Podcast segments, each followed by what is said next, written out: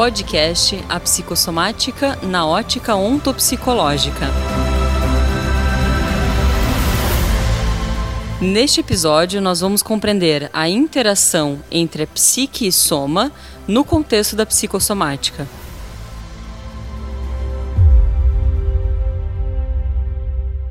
Primeiro é importante lembrarmos e desmistificar o tema psicossomática, porque muitas vezes ele é sempre direcionado à área da saúde. Mas é importante pensar que a psicossomática, também no âmbito de uma liderança, por exemplo, a sua empresa pode ser considerada a psicossomática do líder. Ou seja, aquilo que aparece externamente ou aquilo que ele conduz como projeto, como resultado, como meios e operações, são também uh, o resultado de uma intencionalidade desta liderança. Então, qualquer fenômeno que apareça, antes tem uma intencionalidade psíquica, tem uma atividade psíquica. Dentro do nosso objeto de estudo, que é de fato a promoção da saúde, a psicossomática, então, deve ser sempre pensada é, como um efeito, ou seja, a doença ela é sempre um efeito de uma intencionalidade a priori que projetou aquele mal. Mas como que se dá esse processo de, da passagem da intencionalidade psíquica ou daquilo que acontece no âmbito psíquico é, do indivíduo para o processo somático? A gente precisa lembrar e ter muito claro que esse tema que nós abordamos aqui, que é a psicossomática, ela está sempre orientada por uma visão, que é a visão da ontopsicologia. Então, a ótica que orienta toda a análise, a explicação e também o entendimento sobre a psicossomática tem a ótica da ontopsicologia. Então, para entender como é que funciona é, esse processo, a gente pode resgatar então a visão de homem que a ontopsicologia formalizou. Então, a ontopsicologia posiciona o ser humano, posiciona o homem como um protagonista responsável, baseado em uma virtualidade capaz de atuação pessoal no ser. Por que, que essa visão é importante para nos posicionar em relação à aplicação na psicossomática? A ontopsicologia entende que o ser humano ele é responsável, ou seja, ele tem uma virtualidade, ele recebe é, por nascimento uma capacidade, um potencial, e ele é responsável na sua trajetória por fazer essa, é, esse potencial acontecer historicamente. Então, ou seja, a, a, a ontopsicologia posiciona o, o ser humano como responsável.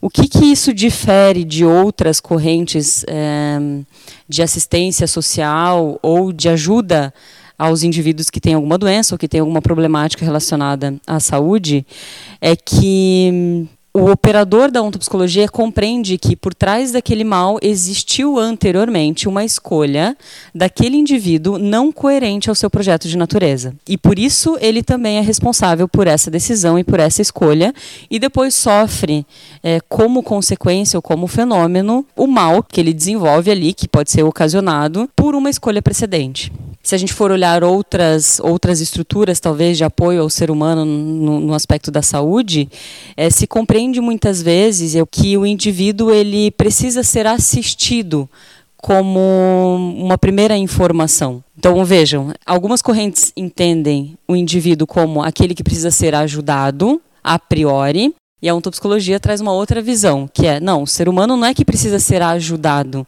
ele já é responsável já tem uma potencialidade, ele precisa é, desenvolver as oportunidades, o ambiente propício para desenvolver essa potencialidade. Então a visão é, dentro da psicossomática muda. Então no primeiro sistema nós então é, construímos todo um aparato é, de sistemas de, de, assessoria ou de ajuda àquele indivíduo que desenvolveu aquele mal e do lado da ontopsicologia sempre responsabilizando é, que atrás daquele mal, daquele efeito existiu uma escolha, uma intencionalidade que partiu daquele indivíduo.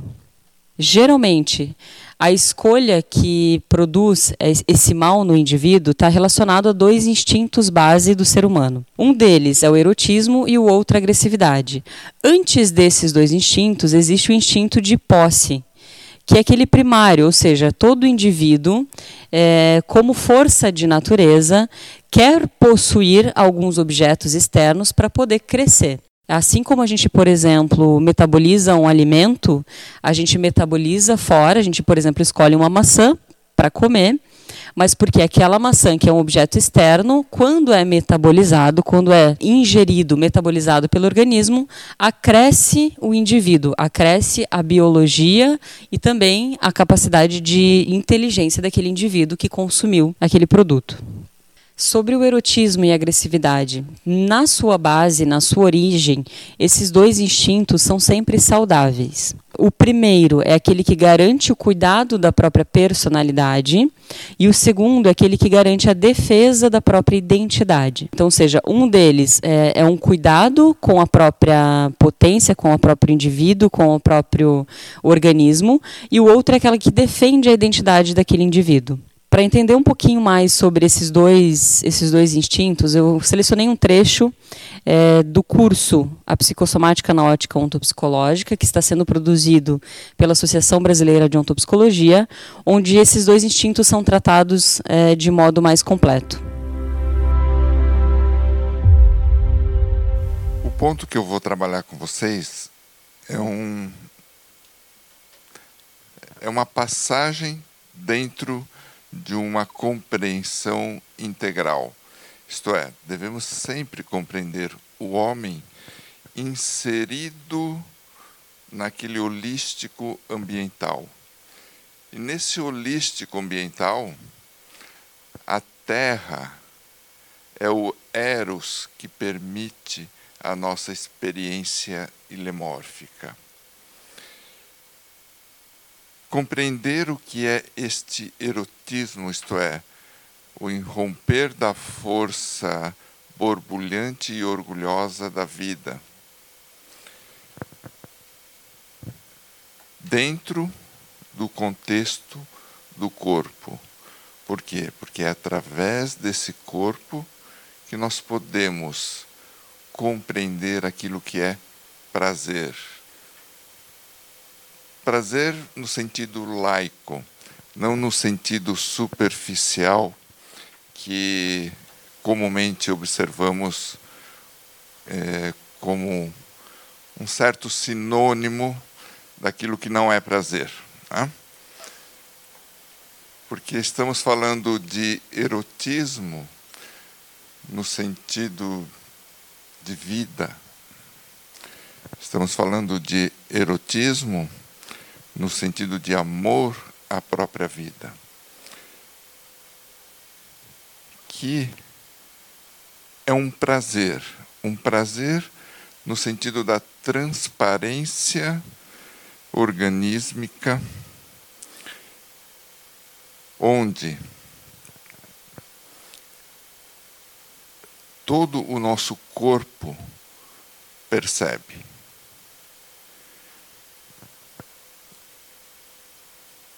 Então, na aula passada, o professor Ari perguntava: mas onde é que fica então o inconsciente? Então, esse inconsciente fica em todo o corpo, quando não temos consciência dele. E o que é ter consciência dele? É saber fazer, então, o nexo ontológico. E é para isso que a gente está aqui, passo a passo, dentro da nossa experiência existencial, corrigindo aquilo que está errado e fazendo aquilo que está certo. Né? E aqui gera, vem toda essa confusão. Confusão que também entra no conceito de agressividade. Né? Porque é, comumente, popularmente, se entende a agressividade no seu sentido secundário, no seu sentido destrutivo. E nós vamos estar falando de agressividade no sentido primário, no sentido de defesa da própria identidade, no sentido de metabolismo e crescimento porque é necessário para o crescimento, seja ele o crescimento psicológico ou crescimento corpóreo, a presença da agressividade. Bom, então retornando é, ao princípio da identidade de cada indivíduo, para entender como a partir dessa identidade, quando ela quando o indivíduo faz escolhas não coerentes a essa identidade, se produz o mal, se produz o erro, é, e se a gente vai levar para o âmbito econômico, a falência, enfim, os problemas empresariais, podemos dizer. Essa identidade que o acadêmico professor Antônio Meneghetti denominou ensiontico já foi tratada em capítulos anteriores deste podcast. Retomando então o instinto de posse, que é o primeiro instinto de todo ser humano. Quer dizer que toda vez que esse instinto se manifesta, é porque ele já observou, ou seja, o instinto já parte quando tem um objeto de destino. O que, que isso significa? É que aquele ser humano está se desenvolvendo, está se evoluindo no sentido ou na estrada, no caminho para se tornar pessoa. Mas para esse processo acontecer, antes ele é só o indivíduo com uma potencialidade, mas para ele se tornar pessoa, ou seja, uma pessoa, quer dizer que ela é por si mesma, ela tem autonomia para autogerir-se e autocolocar-se na história. Para essa esse indivíduo tornar-se uma pessoa, ela deve metabolizar todo o contexto circunstante. Dentro desse contexto, só aquilo que é coerente àquela identidade que nós comentamos anteriormente. Então, relações, objetos, projetos, ações que aumentam a própria identidade, que aumentam, que reforçam aquele potencial que é, já é natural no indivíduo. Natural no sentido de que aquele indivíduo nasceu com aquela capacidade. Ainda aprofundando o instinto de posse, se a gente lembrar das crianças, por exemplo, por volta dos dois, três anos de idade, inicia este processo de autoafirmação de posse é quando aquela criança começa a dizer meu. Vocês devem conhecer que aquelas crianças que sempre dizem esse é meu. E muitas vezes quando você diz não, não é seu, é meu, essa, essa criança fica brava. Porque ela justamente está buscando é, afirmar no contexto histórico, naquele contexto de relações, que aquele objeto ela identificou que é dela. Ou seja, aquele objeto é dela, possui ela e faz crescimento para ela. Então, naturalmente, todas as crianças saudáveis têm um momento lá na infância que começa a dizer: é meu, é meu, é meu. Ou seja, ela está tá exercitando esse instinto de posse. Então, nesse exercício do instinto de posse, aquela criança já, aquele instinto já partiu. Ou seja, ela visualizou aquele, aquele objeto ou aquela, vamos pensar, uma fruta, e ela diz que aquele objeto é dela, porque o instinto diz: é, pega, né, que ele diz formalmente, mas ele informa aquele indivíduo, é, pega, porque se você pega isso e metaboliza, você se torna mais. E isso então garante é, o aumento da própria identidade. Então, voltando agora ao tema central, depois dessa, dessa breve introdução ou de esclarecimento de alguns conceitos base. De que modo, então, começa a predisposição à psicossomática? Dentro dessa expressão do instinto de posse, quando o instinto parte para a criança pegar um objeto que para ela é importante, que faz aumentar a própria identidade, desenvolver a própria identidade no contexto histórico, essa criança, para salvaguardar um afeto, é, por volta ali até os seis anos de idade, aproximadamente, faz um pacto com o adulto de maior referência. Então, negando este instinto vital. O que, que acontece? Então, a criança quer aquele objeto porque ela já identificou que aquilo faz bem para ela ou, ou reforça o próprio projeto, mas num determinado contexto, talvez um, um, um adulto de referência, de maior referência para aquela criança, diz: não, você não pode pegar esse objeto. Quando eu falo objeto, pode ser qualquer coisa.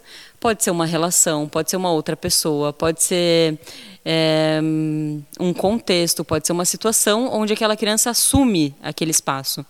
E aquele outro indivíduo adulto diz: não, se você pega esse objeto, é, eu não te amo mais. E aí a criança então diz: não, mas e, e, e até de certo modo inteligente nesse aspecto, porque ela diz: eu preciso sobreviver. Eu tenho 5, 6 anos de idade. Se eu fico aqui sozinha, se aquele adulto me abandona, eu não consigo sobreviver. Eu preciso ainda de alguns cuidados. Né?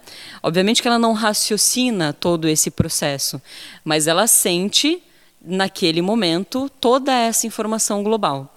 Ou seja, eu preciso salvaguardar aquele afeto e deixo de lado aquele objeto que me faz mais. Dentro desse aspecto da psicossomática, uma questão muito importante é o conceito da díade. Então, para abordar o conceito da díade, nós extraímos mais um trecho do curso A Psicossomática na Ótica Ontopsicológica para explicar, de modo mais completo e aprofundado, os tipos de díade e como ela interfere no processo de psicossomática. Então, toda a vida nossa ela é em díade. Desde que a gente se concebe no, na dimensão, tudo é díade. É ser, existência, óvulo, espermatozoide. Uh, a nossa vida é sempre em díade, tudo. O pulmão precisa do oxigênio, tudo é díade. Mas precisa fazer uma evolução adequada dentro dessa díade. Uh, no texto de vocês tem um desenho que mostra uh, que desde o início a, da vida até a adolescência, todo homem se nutre e convive com a díade inicial que um polo é identificado pelo adulto mãe e o outro pelo sujeito, né, que deve ter uma ação sempre unívoca.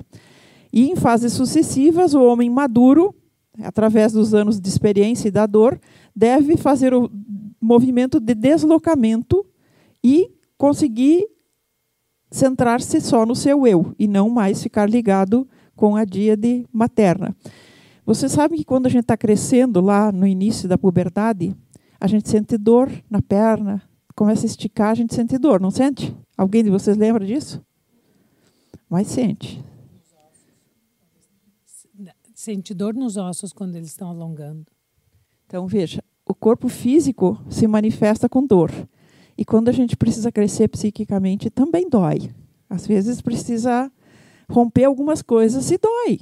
Né? Então, a gente precisa fazer essa passagem de evolução para ser único nesse processo. Um, porque a criança, naquele momento inicial da vida, ela aprende o estilo da Didi e viverá esse modelo segundo o modelo do outro. Né? Ela aprende essa relação. E aí faz seleção temática para o resto da vida. Tudo ela vai fazer com aquele modelo inicial que ela aprendeu lá no começo da vida. Se ela aprendeu um jogo da questão dos ciúmes, ela vai fazer todos os seus vínculos ligados a ciúmes, seja vínculo de trabalho, seja vínculos afetivos, vai estar sempre encontrando uma pessoa que vai ser o protagonista dessa relação contínua. Aí descasa de um casamento, casa com outro, mas é outro do mesmo modelo. Né? Então, essa relação de que é muito importante a gente ter sempre é, presente. Então, depois de entender esse conceito de díade, é, a gente pode retornar lá a, a informação sobre o instinto que partiu sobre aquele objeto, mas ele foi negado. Então, ou seja, eu salvaguardei um afeto e neguei aquele instinto que partiu. Este instinto ele não, não some, não desaparece de um modo natural. Porque uma vez que o insiôntico intenciona um projeto, ele quer um projeto, ele quer um, um escopo definido, já partiu, ou seja, já, já tem a energia, já tem a informação que já foi liberada por aquele indivíduo. O que, que acontece então? Esse instinto ele é removido e torna-se ativo no inconsciente do indivíduo, no inconsciente do sujeito. Esse momento que ele nega essa, essa tomada do objeto externo que, que faria mais identidade, mais ser, mais crescimento, faz uma faz um imprint, faz uma impressão, uma imagem daquela daquela situação vivenciada. É uma imagem dominante que passa a condicionar os modos de perceber e agir do sujeito. Quer dizer que aquele indivíduo ele deixa de é, de, se, de ter aquela globalidade de percepção que a criança tem, ou seja, quando a criança é menor, ela tem um, um processo que a gente chama de holofrasia, quer dizer que ela impacta tudo aquilo que ela conhece, vê e percebe com o todo de si mesma. A partir então desse momento, quando ela passa a negar aquele instinto, cria-se então o inconsciente, forma-se o inconsciente. A criança então sai desse processo de holofrasia e, e começa então a perceber, não perceber de modo completo tudo aquilo que está em torno dela percebe em partes e outras partes ficam de modo inconsciente. Entretanto, essa imagem ou aquela cena que aconteceu lá na infância, ela fica ainda operativa no inconsciente do sujeito. O que, que significa que essa imagem, é o que quer dizer que essa imagem fica hum, operativa dentro do indivíduo? Quer dizer que é, toda vez que aquele indivíduo vai buscar alguma coisa que vai fazer mais a ele, é como se essa imagem se sobrepusesse ou aquela informação viesse à tona e o indivíduo eventualmente nem enxerga mais aquilo que é efetivo ou aquilo que é útil e funcional para a identidade dele. Então, ou seja, é uma antecipação que acontece no inconsciente do sujeito que não permite ver a realidade das coisas como elas são. Por quê? Existe uma informação que foi é, inserida, removida, num processo em que o eu daquele indivíduo, ou a parte consciente, ou a parte lógica daquele indivíduo, ainda estava em desenvolvimento. Então, dizer que aquele instinto foi removido é dizer que aquela situação tornou-se inconsciente. O indivíduo não recorda mais aquilo que aconteceu. Não é algo que a gente, por exemplo, ah, eu me recordo que há cinco anos atrás aconteceu tal e tal fato, ou quando eu tinha tantos anos aconteceu tal e tal fato, de modo espontâneo. É como se o nosso inconsciente, para não nos deixar sofrer, de certo modo, é, remover-se, o indivíduo não enxerga mais, não lembra mais daquela situação. Entretanto, a informação permanece ativa. O que, que é importante entender aqui nesse aspecto é que aquilo, aquele instinto que partiu e foi negado por uma situação histórica é, é uma parte positiva do indivíduo. Então, não é algo que joga simplesmente sempre contra. Contra no sentido de que ele antecipa e não deixa o indivíduo visualizar aquilo que é bom, aquilo que é oportuno para o indivíduo. Mas lembrando que, se é um instinto que parte do ensiôntico, ele é um instinto positivo, ela é uma parte positiva do indivíduo. Vamos aprofundar um pouquinho mais ainda sobre esse aspecto da remoção com mais um dos trechos separados para esse podcast é uma individuação colocada num ambiente, né, que é tomada de outras informações. Então não temos uma individuação sozinha, temos uma individuação dentro de um campo de informações. Essa individuação tem um ensiôntico, que é esse princípio ensiôntico. Esse princípio vital do qual parte o instinto. E aqui nós temos a consciência, né, onde reflete aquilo que eu vejo fora, porque quando eu vejo vocês, eu não estou vendo vocês, eu estou vendo vocês refletidos em mim, certo? E aqui tudo isso é o que compõe o meu eu consciente, aquilo que eu sei de mim. Que é um pouco mais do que aparece na consciência, né? A consciência é o monitorzinho onde eu olho tudo, que chama monitor de reflexão. E aqui é o eu consciente. Tudo isso é inconsciente, certo? O meu ensiônico está no inconsciente. Então, o meu inconsciente não é feito só de complexo, o meu inconsciente também é feito do meu potencial vital. Quando eu vejo alguma coisa que eu quero muito, aqui está a maçãzinha lá, parte um instinto. Ó, seguindo a, a explicação para chegar no que a Marisa perguntou. O instinto é um quântico de energia com força e direção. Eu tenho um vetor, tem uma flecha, e essa flecha não é para tudo que é lado, é para um lugar. Ele parte do ensiôntico. O ensiôntico não consegue ir pegar alguma coisa. O ensiôntico é um princípio, ele lança imagem. Quem pega, faz, decide é o eu. Esse cara aqui, ó, que eu sou, que eu sei que eu sou, tem que ficar sabendo que essa maçã é importante, porque vejam, tem muitas outras coisas aqui em volta que também parecem importantes. Estão chamando atenção. Agora o ensiôntico que é essa. Enquanto isso, o jornalismo me diz faz isso, os economistas dizem faz aquilo, os, os estudiosos dizem que agora saiu uma nova pesquisa, mas o meu ensiônico não quer saber. Ele quer saber dessa maçã aqui. Que pode ser qualquer coisa nesse momento, tá? Pode ser o que eu devo estudar, por exemplo, nesse momento. Pode ser o que me interessa de fato em relação a um grupo de amigos que realmente vai me construir. Não, a gente coloca maçã porque maçã é um símbolo de desejo, mas pode ser qualquer coisa que naquele momento é para mim. Eu preciso ver essa maçã aqui, certo? Para poder pegar isso e cumprir com o instinto. Isso é instinto. Certo? Tá. Como é que o instinto se manifesta? Essa ordem de vida se manifesta como uma vontade, um ímpeto, se manifesta diretamente no meu critério organísmico. E vocês vão ver no início do manual de ontopsicologia uma passagem que diz que o critério organísmico é a primeira fenomenologia do ensiôntico. Porque ali no critério organísmico vai aparecer o instinto. Então, o que, que acontece depois que aquele instinto foi removido? É, o sujeito, a partir daquela idade, lá na infância, desde lá passa a construir um estilo de vida que reforça aquele comportamento aprendido. O que, que significa construir um estilo de vida que reforça aquele comportamento? Quer dizer que o, que o indivíduo vai sempre fazer escolhas, vai desenvolver um modo de pensar, de agir, de interagir, de fazer negócio ou de buscar afeto que reforçam aquela situação ou que revivam aquela situação é, vivenciada na infância. Só aquilo, lembrando que aquele instinto lá, quando foi removido, ele, ele foi considerado perigoso, ou seja, eu não posso vivenciar aquilo. Então o indivíduo faz um, um, estilo de vida, um modo de pensar, de agir, de reagir, uma forma mentes que é totalmente ou geralmente ao contrário daquilo que ele poderia se tornar, porque toda vez que ele se aproxima daquele instinto novamente que é sadio, novamente vem aquela informação de que não posso porque aquilo é um perigo para mim. Que na verdade não é uma informação real.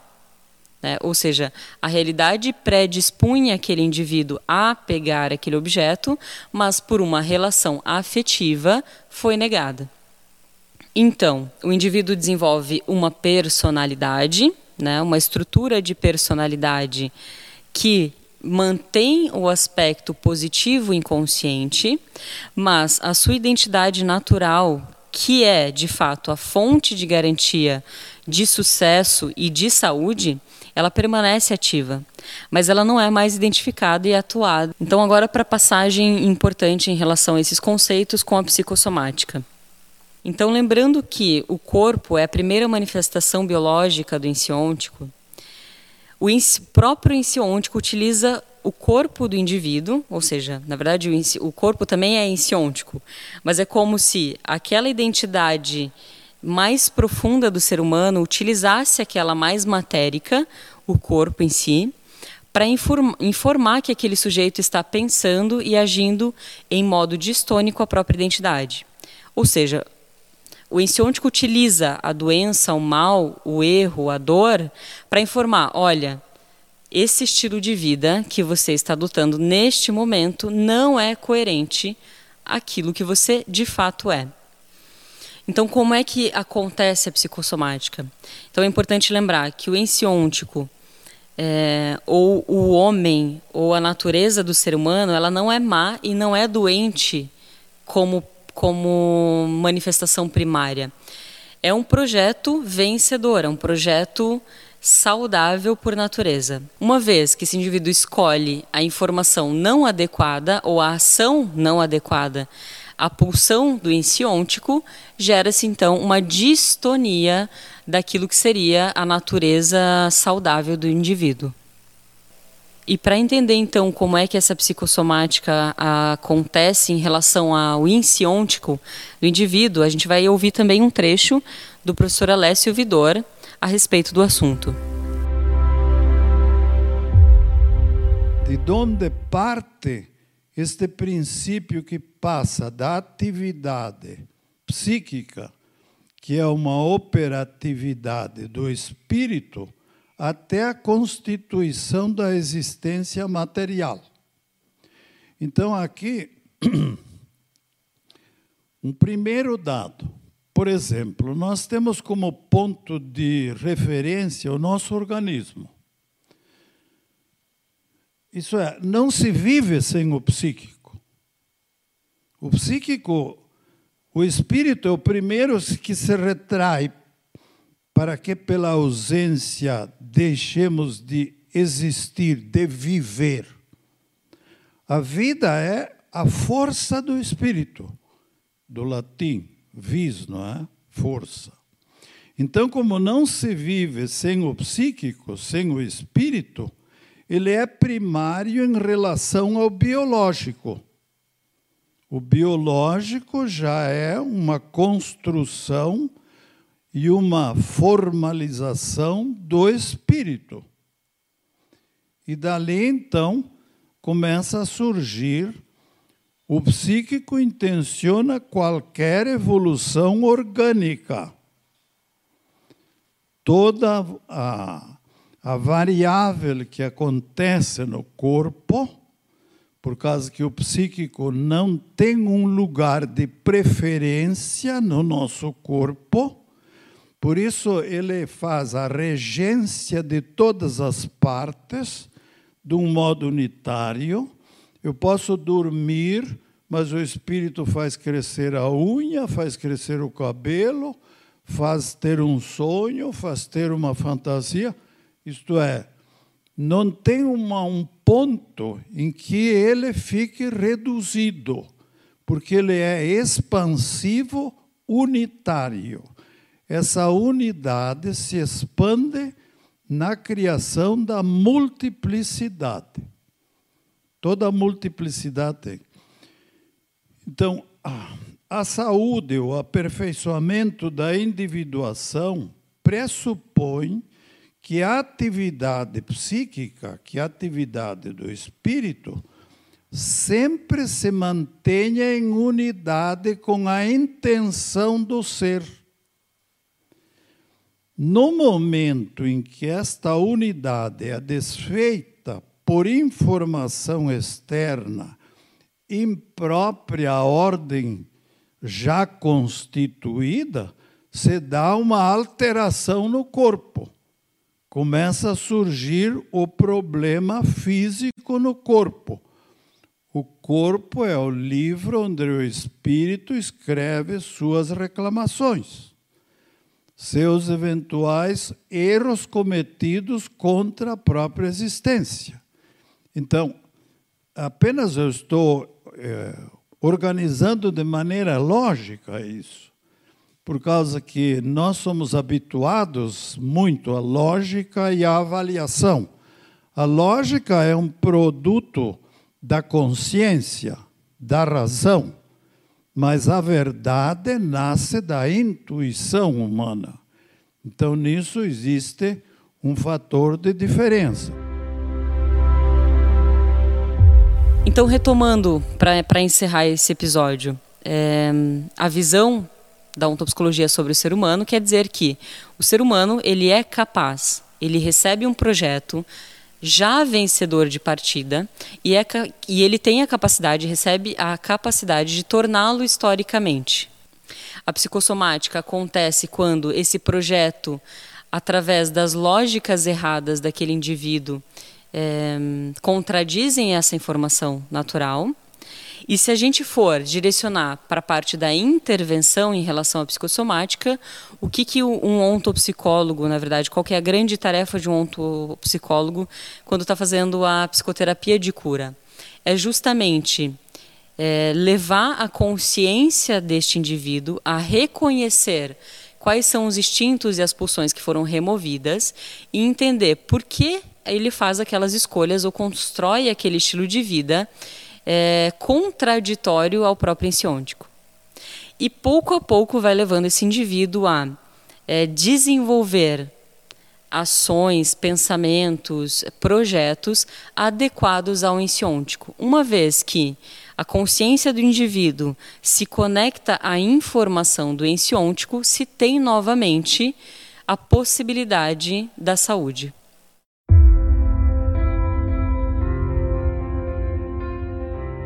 O conteúdo que você acabou de ouvir está sendo tratado de modo muito aprofundado no curso A Psicossomática na Ótica Ontopsicológica.